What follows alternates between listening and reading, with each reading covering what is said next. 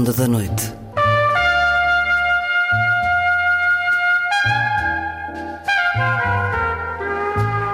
Com Luís Caetano.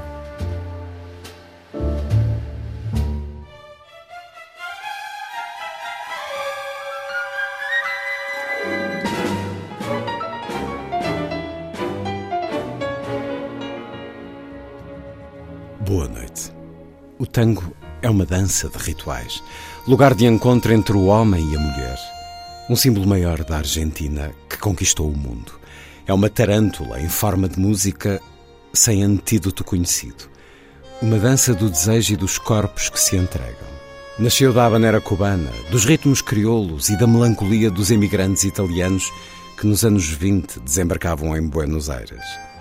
Uma dança dos bordéis que Carlos Gardel levou em canção para os palcos e que Astor Piazzolla chamou às salas de concerto.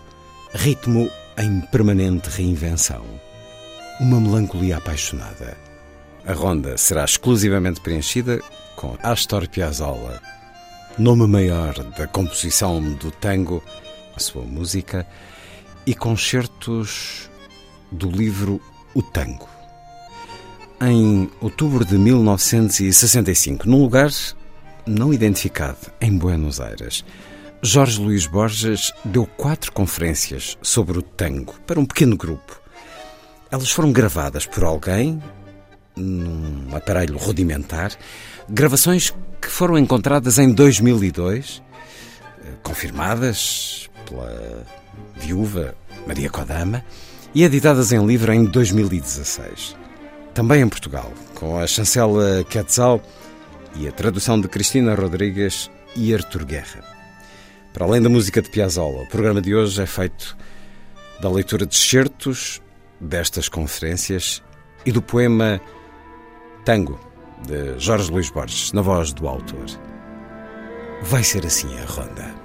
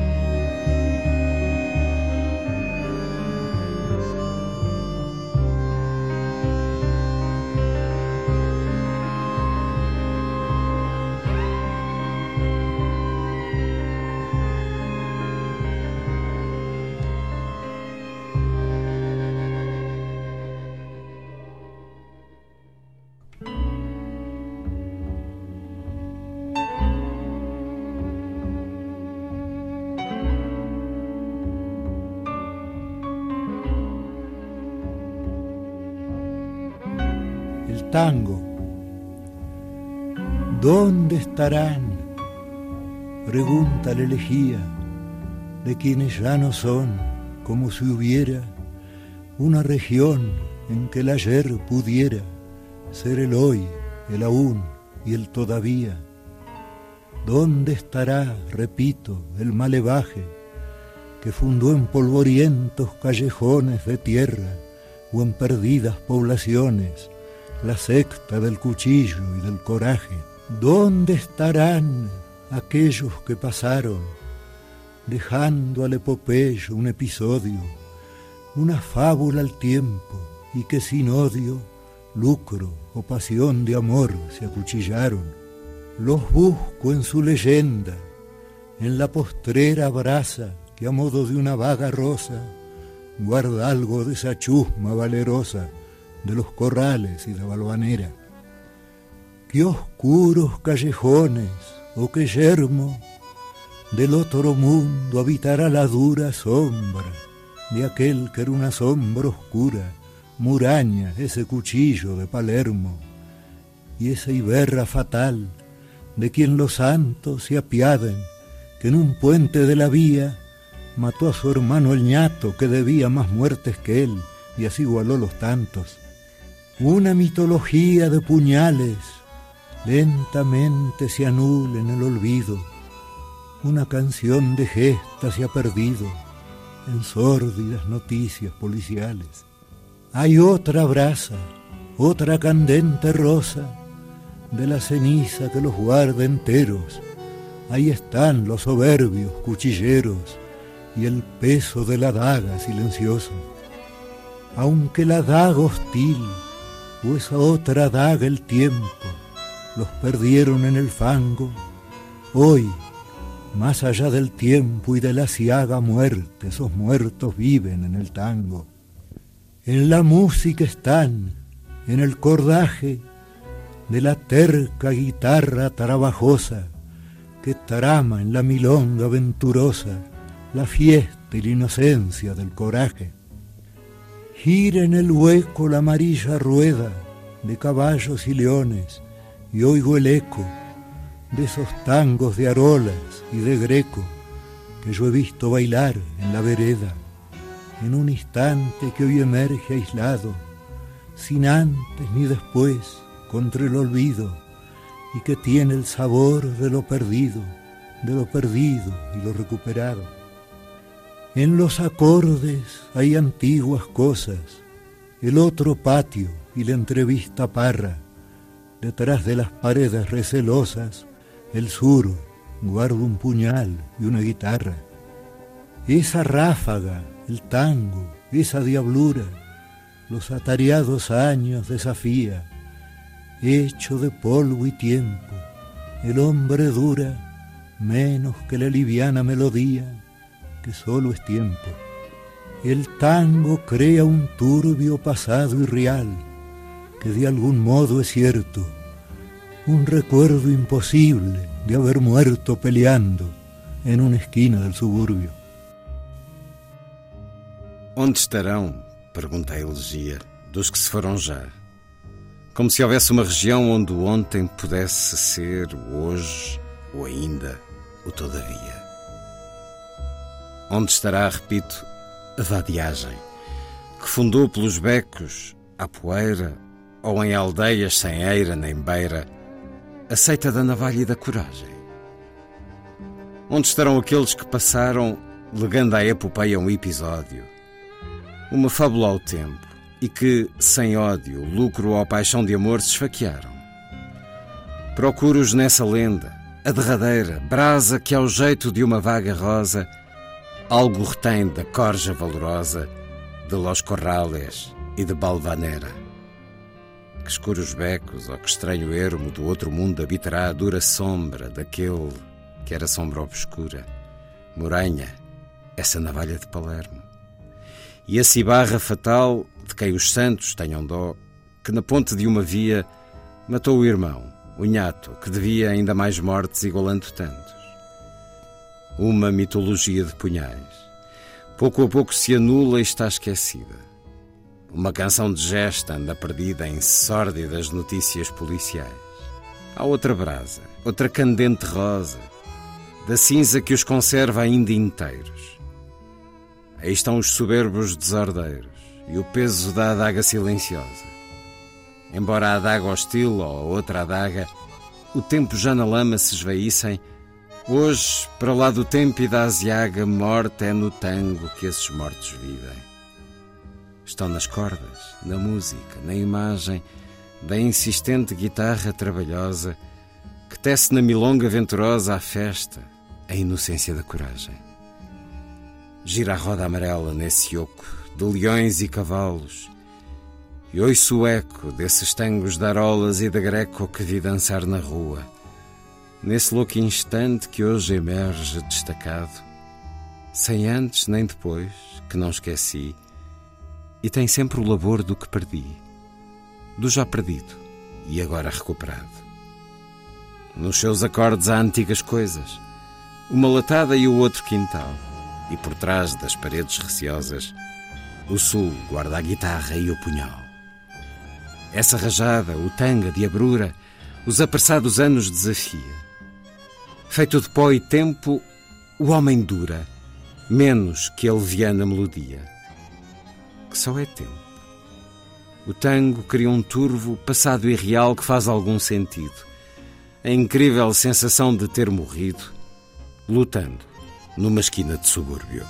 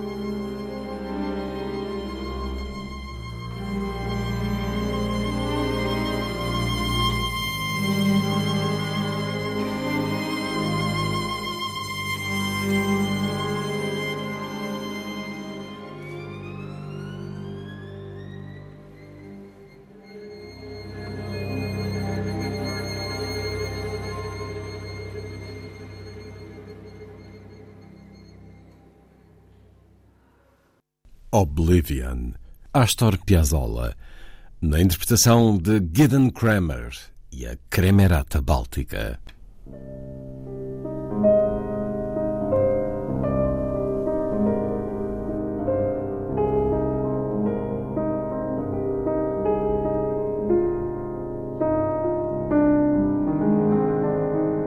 Repetiu-se, e há muitos filmes que insistiram nisto, que o tango é dos arrabaldes, que o tango surge no subúrbio.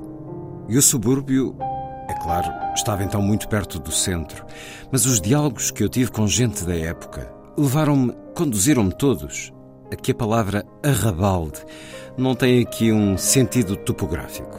Além disso, não se falava do arrabalde, falava-se das margens.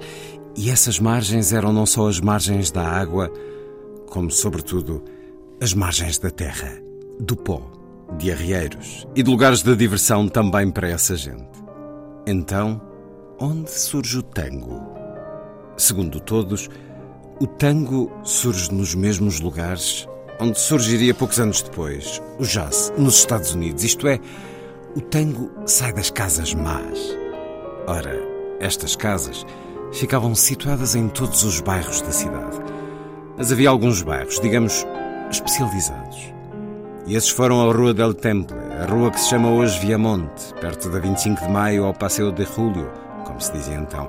E depois aquela que se chamou o Bairro Tenebroso, isto é, Ronini La Valle. Mas além disso, havia casas dessas espalhadas por toda a cidade. Essas casas eram grandes, tinham pátios e, além disso, eram usadas como lugares de reunião. Isto é, havia gente que frequentava essas casas para jogar às cartas, para beber uma cerveja, para se encontrar com amigos. Eu ainda cheguei a ver isso em Palma de Maiorca, onde, quando se procurava alguém que não se encontrava nos cafés, procurava-se nas três ou quatro casas desse tipo que havia em Palma. Há um argumento, um argumento que vem dar força a isto que eu disse. E esse argumento é a parte instrumental que se usou para o tango. Os instrumentos. E vou recordar agora um amigo meu, um homem já velho que foi amigo de Evaristo Carriego. Evaristo Carriego costumava referir-se a ele e dizia a noite em que Marcelo Del Masso me descobriu. Marcelo Del Masso publicou perto dos anos do centenário um livro intitulado Los Vencidos. Este livro é um livro de contos, não contos no sentido atual. Creio que agora num conto esperamos princípio, meio e fim, mas sim aquilo que na altura chamavam croquis. Mas no fim do livro havia vários poemas.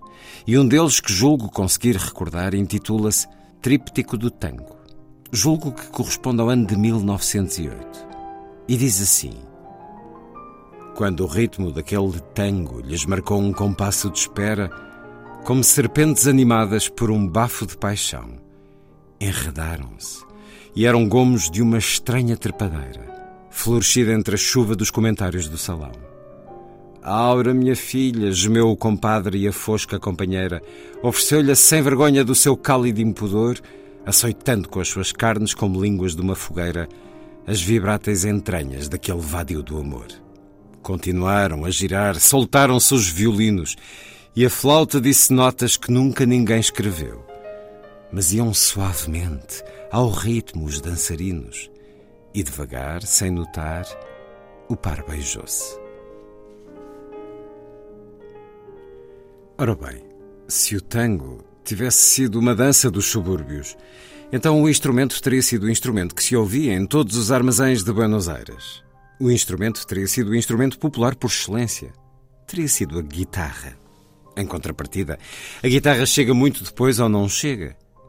E julgo que, anos depois, no bairro de Almagro, se junta o bandoneon, instrumento de procedência alemã. Parece-me que este argumento é conclusivo. Temos as casas da má vida. E temos instrumentos como o piano, a flauta, o violino, que não são populares e que correspondem a meios económicos superiores aos do compadrito e o seu conventilho. Quer dizer que o povo, a princípio, rejeita o tango. Rejeita o tango porque conhecia a sua origem infame. Há uma frase de Lugonas que me parece vir resumir tudo o que eu disse hoje. O tango, esse réptil de lupanar.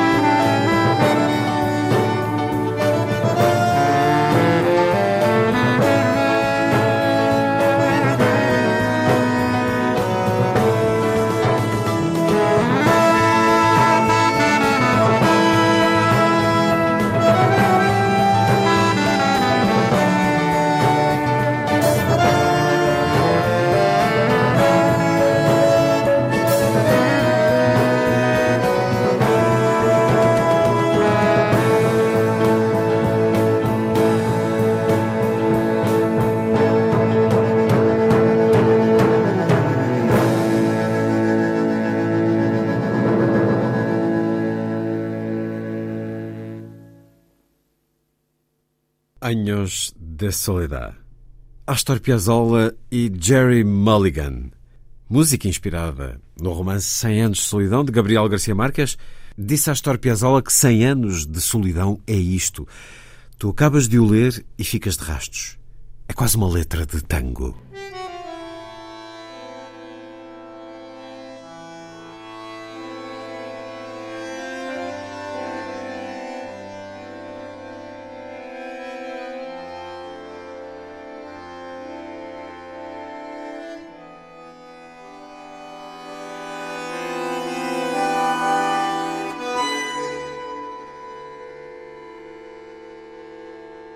O ano de 1910 foi o ano do aparecimento do cometa Halley. Recordarei de passagem que o cometa tinha aparecido já no céu por volta de 1835, ano do nascimento de Mark Twain. Mark Twain disse que não morreria enquanto não voltasse essa luz, esse pó resplandecente pelo céu. E assim foi. Em 1910, o cometa Halley voltou e Mark Twain morreu. A recordação a que eu me refiro era uma coisa que eu senti então e que creio que todos mais ou menos sentimos, embora soubéssemos que era uma coisa que não se podia dizer porque correspondia a uma ideia absurda. No entanto, todos a sentíamos como verdadeira. Sentíamos que o cometa, aquele cometa que ouvia sobre as casas baixas do passeio em frente ou de um dos pátios da casa, que aquele cometa correspondia às iluminações do centenário. Era uma parte das festividades, era como que um beneplácito celeste. Não direi, porque isso seria absurdo, que aquela época era uma época utópica, que todos os homens eram felizes, que vivíamos no paraíso. Mas direi sim que a cidade, ainda que pequena então, era uma cidade crescente. Era a capital de um país crescente. Agora, não sei se podemos pensar isso. A pobreza, durante aqueles anos, era uma questão de uma geração no máximo. Eu cresci num bairro pobre, numa ponta da cidade. A nossa história até então tinha sido uma história dramática, uma história de guerras vitoriosas, uma história muitas vezes gloriosa e dura. Mas, no entanto, até aqueles anos éramos um pouco invisíveis para o mundo. E depois, por volta de 1910, mais ano menos ano, começaram a acontecer factos que nos alegraram e comoveram. Chegaram visitantes ilustres. Chega aquele momento de exaltação cantado por Lugones e por Dario, e depois chega a notícia, a notícia que nos comoveu a todos. O facto de que o tango se dançava em Paris e posteriormente em Londres, em Roma, em Viena, em Berlim, até em São Petersburgo. E isso encheu-nos de alegria a todos. Esse tango, é claro, não era exatamente o mesmo das casas más de Buenos Aires, ou de Montevideo, ou de Rosário, ou de La Plata. É estranho que em Paris cidade que, além de ser um símbolo de inteligência lúcida, é também um símbolo de licenciosidade, o tango se tenha tornado decente. O tango tenha perdido os cortes e os requebros primitivos e se convertesse numa espécie de passeio voluptuoso. Mas além disso, tinham acontecido outras coisas com o tango desde 1900 ou 1890 e tantos até 1910.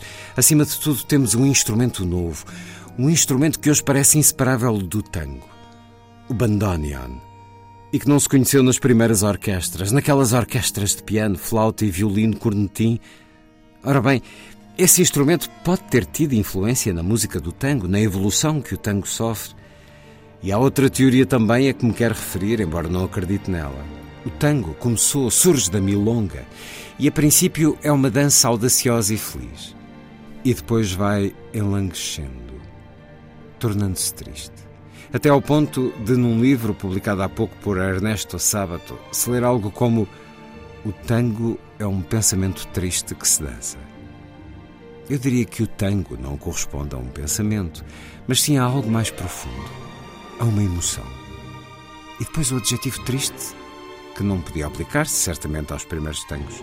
A teoria, uma teoria de tipo racista, nacionalista, de Sérgio Pinheiro, meu colega na revista Martin Fierro, é que na tristeza e na languidez e no queixume progressivo do tango tenha tido influência a imigração italiana.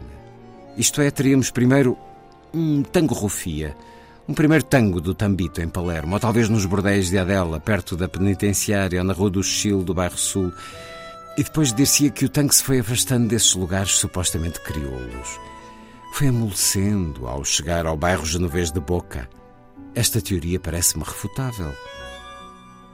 Há um livro, o livro de Vicente Rossi, Coisas de Negros, no qual, já que o autor era um autodidata, se irmanam páginas muito eloquentes. O autor deixa-se levar, acima de tudo, pela ideia de que o tango é de origem negra, o que me parece pelo menos discutível. Ele cita sem muita precisão um documento da época colonial no qual os negros falam de toca tango. A frase é ambígua, li duas ou três vezes. Não sei se o autor nos diz que a palavra tango é uma palavra africana, o que parece corroborado pela sua fonética, e poderíamos dizer o mesmo da palavra milonga, ou se o tango é uma deformação das palavras tambor ou tamboril e da pele desses instrumentos. No seu livro afirma-se em grandes provas que o tango foi inventado pelos negros que frequentavam a Academia de San Felipe, do Barro de Montevideo, e compara-o naturalmente com o jazz. Diz que o tango chega à Europa, que o tango escolhe a cidade de luz como se o tango fosse um ser assim platónico, mágico, que vive por conta própria, que se instala em Paris e que aí se torna como que uma vingança do negro escravizado durante séculos, escravizando os brancos com a sua dança e a sua música. Tudo isto não deixa de ser uma metáfora, naturalmente. Depois pormenoriza ele a recepção do tango. Cita uma declaração de Rodrigues Larreta, na qual este diz que a dança não era dançada pela sociedade de Buenos Aires, mas simplesmente pelos clientes das casas más, o que demonstra que o conhecia. Ele cita, além disso, uma sondagem que terá sido feita em Londres às damas da sociedade inglesa, e então terão votado umas 500 damas. E estas damas, entre as quais havia duquesas, votaram por uma esmagadora maioria que o tango era uma dança decente. Depois cita uma espécie de conluio eclesiástico contra o tango que se terá dado em Roma. Parece que o tango foi reprovado pelo Papa e que se propôs em compensação uma dança siciliana chamada a Furlana, e que essa dança não passou de alguns passos diante do pontífice. Cita também o caso de Guilherme II, do Kaiser, do imperador da Alemanha, o qual teria declarado, segundo Rossi, uma incompatibilidade entre as linhas curvas do tango e a rigidez do oficial alemão. E isto terá sido repetido na Baviera e na Áustria também. Mas parece que os oficiais, sem desobedecer a essa ordem, a contornaram, porque dançaram o tango vestidos à civil. E depois cita o caso curioso ocorrido em Cleveland, Ohio, nos Estados Unidos, de um professor americano de tango, acusado de ensinar uma dança imoral.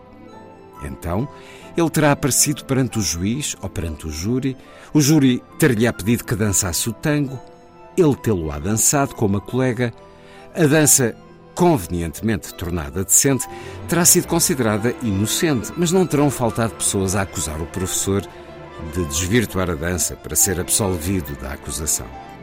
Então, o professor pediu outra audiência. Apresentou-se no dia seguinte com 100 discípulos. Todos dançaram um tango, que foi absolvido e, segundo parece, os membros do júri também participaram nessa curiosa absolvição do tango. Isto é, o tango espalha-se por todo o mundo e é aceito pelas melhores classes. E acabou por ser inútil Rodrigues Larreta ter falado da origem infame do tango.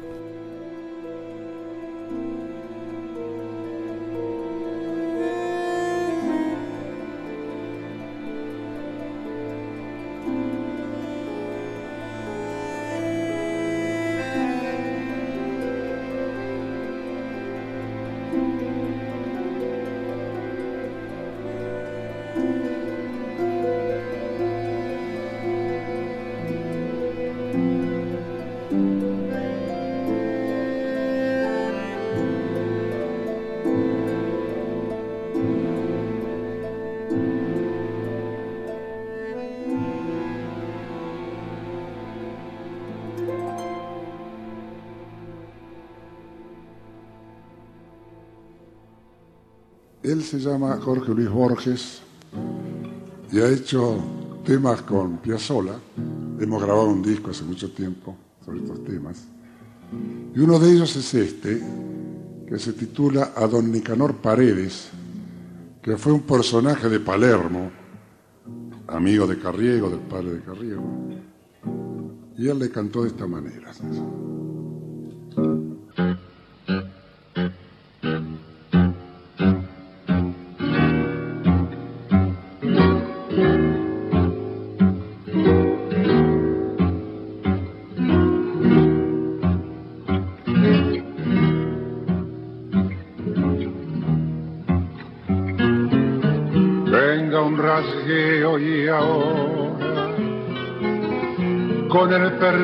De ustedes, le estoy cantando, señores, a don Nicanor Paredes.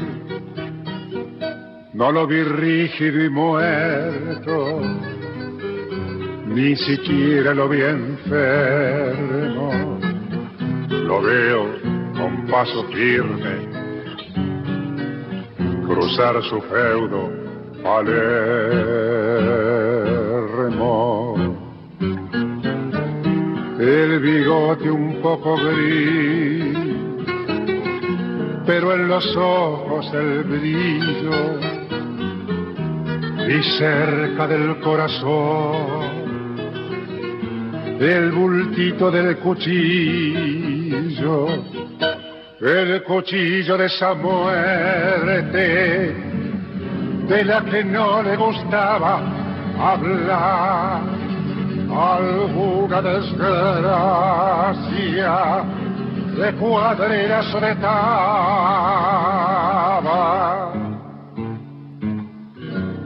Teatrio más bien fue caudillo, si no me amarra la cuenta allá por los años bravos del 890. Si entre la gente de faca se armaba algún entrevero, él lo paraba de golpe de un grito o con el talero. Hoy está muerto y con él cuánta memoria se apaga de aquel Palermo perdido del baldío y de la daga. Hoy está muerto y me digo, ¿qué hará usted, don Nicanor? En un cielo sin caballos, ni envido, retruco y flor.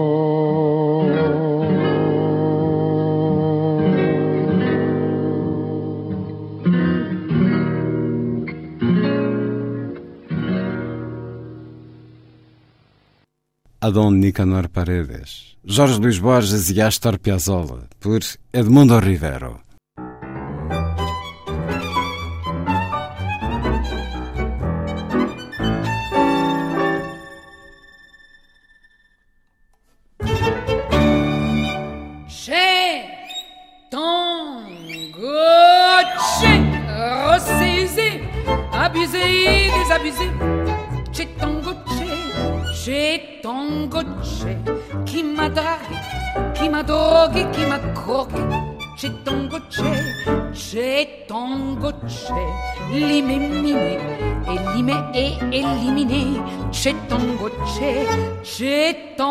Tango qui m'a violé, qui m'a vicié, qui m'a viré.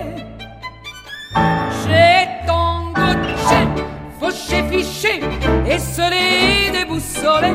J'ai ton coché qui m'est frôlé, qui m'a volé et qui m'a floué. J'ai ton coché. Tu m'as fait valtingue, tu m'as fait déclingue, tu m'avais déshabillé, tu m'avais dévergondé.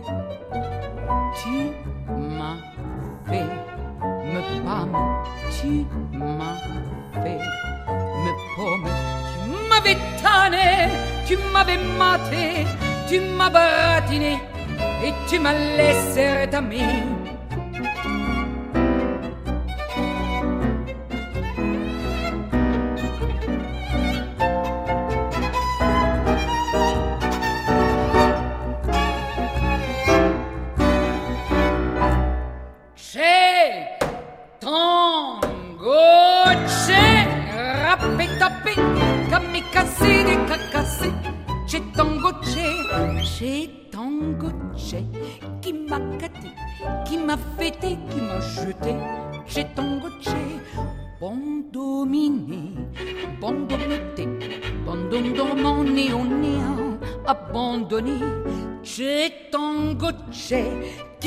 Saoulé, qui m'a roulé, m'a coulé.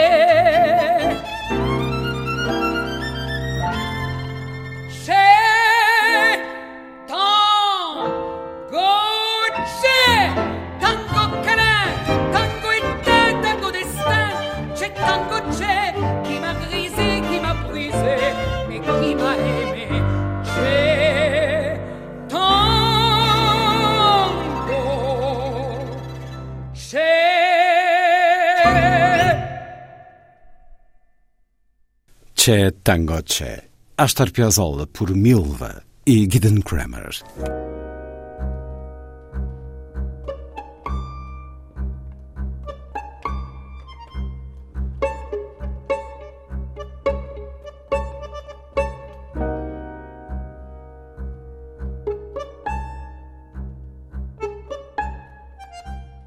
As personagens que viriam a ser nas casas más de Buenos Aires o compadre e o menino bem e os primeiros diretores de orquestra, há que acrescentar outra personagem que costuma ser esquecida.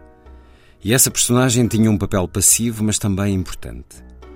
Eram as mulheres da vida, como se costuma dizer, como se a verdadeira vida fosse essa e não a vida do pensamento ou a vida da ação. Mas usa-se essa frase. Ora, as mulheres no campo, nas povoações no campo, eram crioulas, eram chinas. Assim o diz Miguel Camino num poema sobre o tango. Nasceu nos velhos matadouros lá pelo ano 80. Foi filho de uma milonga e de um malfeitor dos arrabaldes. Apadrinhou a corneta do pica do americano. E os duelos de faca ensinaram-no a dançar. Esta é a mais famosa das composições sobre o tango. Mas conversando com gente da época, disseram-me que no princípio do século, entre as mulheres deste tipo abundavam, e isto era uma questão de tarifa e de ambiente, abundavam, bom, as mais caras. Digamos, eram as francesas. E depois, o mais frequente, e isso já foi abundando depois, eram aquelas a que chamavam as valescas, isto é, gente da Polónia, da Hungria, do centro da Europa. Ora, na dança, o corte correspondia ao homem. O facto de a mulher dançar o corte correspondia, digamos, a versões coreográficas, teatrais, espetaculares, um pouco falseadas do tango. E agora falemos do tango como tema literário. E encontramos isto em primeiro lugar no próprio tango. No tango fala-se do tango, conversa-se com o tango. E diz-se, por exemplo, esta noite es la ocasión. Ou fala-se, por exemplo, naquele tango famoso que diz ao som do bandoneon toca um violino, no ritmo da taberna, no quartinho que fica ao dobrar da esquina. Os taitas aproveitam o tanga com padrão. Ou seja, um dos temas do tango é o próprio tango. E isto acontece na letra nova que se deu a um dos tangos mais antigos, El Choclo. Carancanfunca fez-se ao mar com a sua bandeira. E num pernô misturou Paris com o Ponte Alcina. Lembro-me de ter perguntado a um amigo meu, Eduardo Avellaneda, o que significava carancanfunca. E ele disse-me que carancanfunca significava o estado de espírito de um homem que se sente carancanfunca. Logo, não sei se ele conhecia o adágio latino de que o definido não deve entrar na definição, porque assim tudo se pode definir. E então disse-me: Bom, significa com vontade de fazer barulho e de partir candeeiros. E então percebi perfeitamente o que ele queria dizer. Há uma sugestão de Bioy Casares. Carancanfunca cis almar com tumbandera. Carancanfunca pode significar o diretor de orquestra. Há também uma composição de Silva Valdez dedicada ao tango. Diz que, através do tango, se sente a dureza viva do subúrbio, como através de uma bainha de seda à lâmina do punhal. E depois desta imagem, que me parece feliz e exata, diz que, apesar de o tango se dançar com todo o corpo, o que está bem, dança-se como que sem vontade, sobre carris de lentidão. E depois conclui com esta definição abstrata e duvidosa. Tango és, ou sois, um estado de alma da multidão.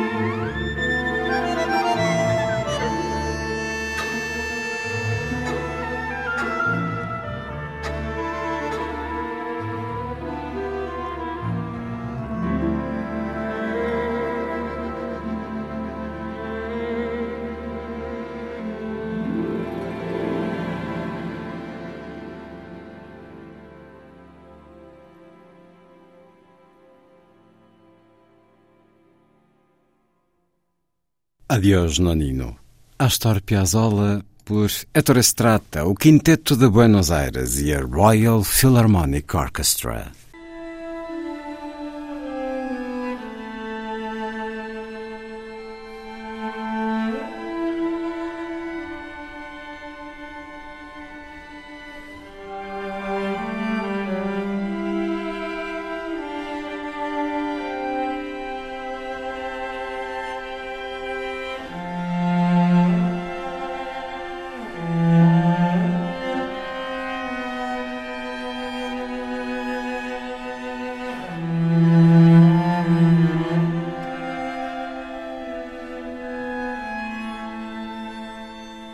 Sabemos, ouvindo um velho tango, que houve homens não só valentes, mas também valentes na sua alegria.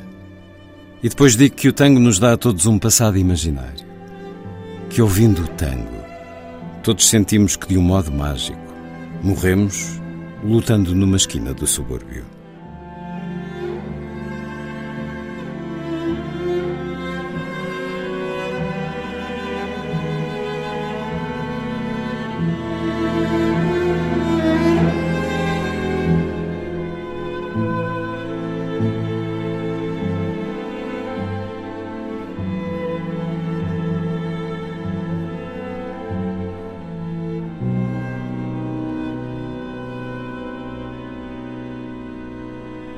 A ronda fez-se com a música do compositor Astor Piazzolla e com certos do livro O Tango. Jorge Luís Borges, as quatro conferências que deu em 1965 em Buenos Aires, gravações rudimentares encontradas em 2002 e publicadas em livro em 2016 Aqui também está o poema Tango de Jorge Luís Borges, que ouvimos na tradução de Cristina Rodrigues e Artur Guerra. O tango, essa tarântula em forma de música, sem antídoto conhecido. Está feita a ronda. A si, obrigado por estar com a rádio. Boa noite.